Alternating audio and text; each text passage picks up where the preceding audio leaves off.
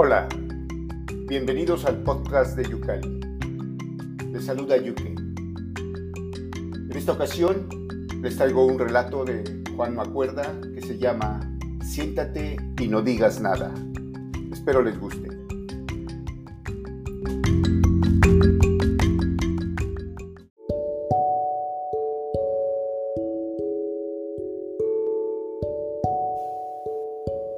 Te han seguido, tío. ¿Qué? Que te han seguido, bobo. ¿Has venido por donde te dije?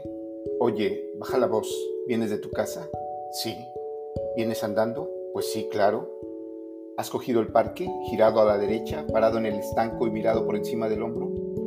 Me temo que me he saltado lo de mirar por encima del hombro. He salido de mi casa sin ducharme porque me has llamado ocho veces y no he desayunado porque, ya que estamos en una cafetería, he pensado que a lo mejor te querías tomar un café.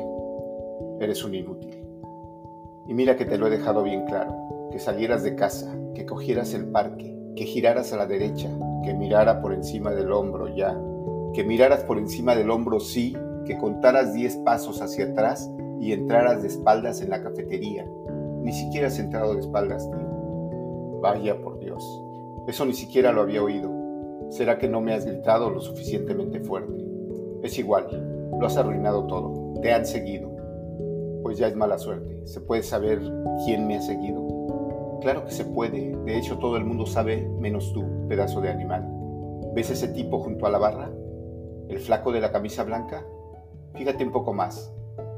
La camisa ya no es blanca del todo. Amarillea por el cuello.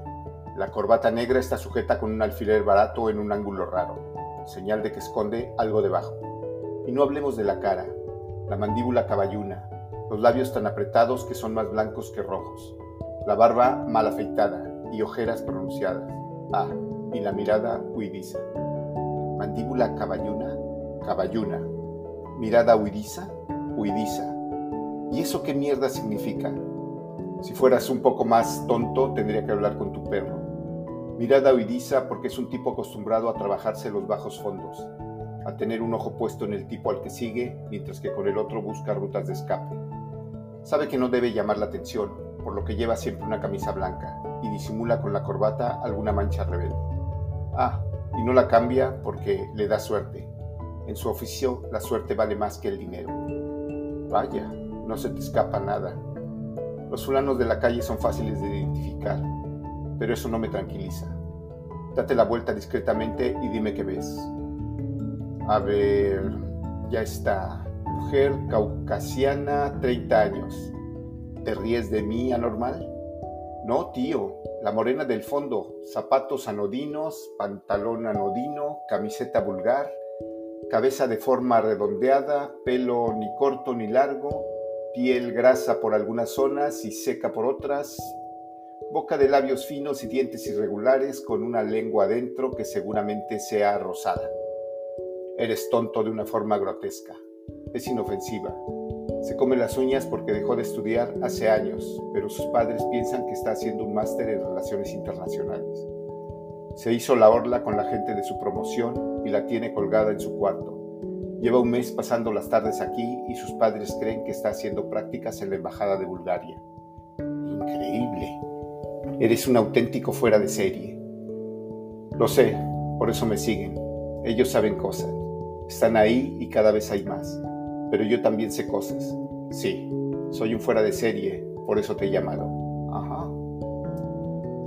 Pues que si me pasa algo, cuentes mi historia, se nutrio. Que vayas a la prensa, a la televisión, escribe un blog, cuelga un video, yo qué sé.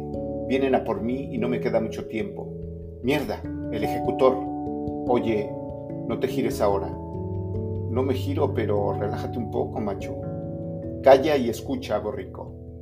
Detrás de ti, alto, traje bien planchado, comina en el pelo, bronceado natural, perilla exquisitamente recortada. Aún sin olerla, te apuesto que lleva loción hidratante. No lleva bultos porque utiliza un cordel para estrangular a sus víctimas.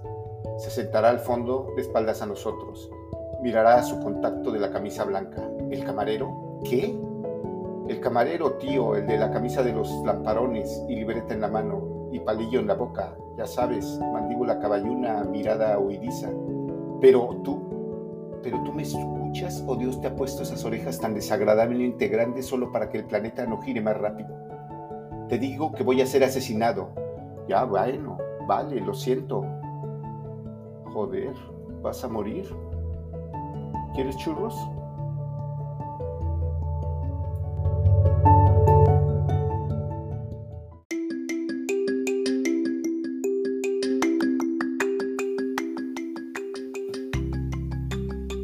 Esto fue Siéntate y no digas nada, de Juan No Acuerda. Espero les haya gustado. Como siempre les recuerdo visitar yucalipaginaliteraria.com. Hasta la próxima.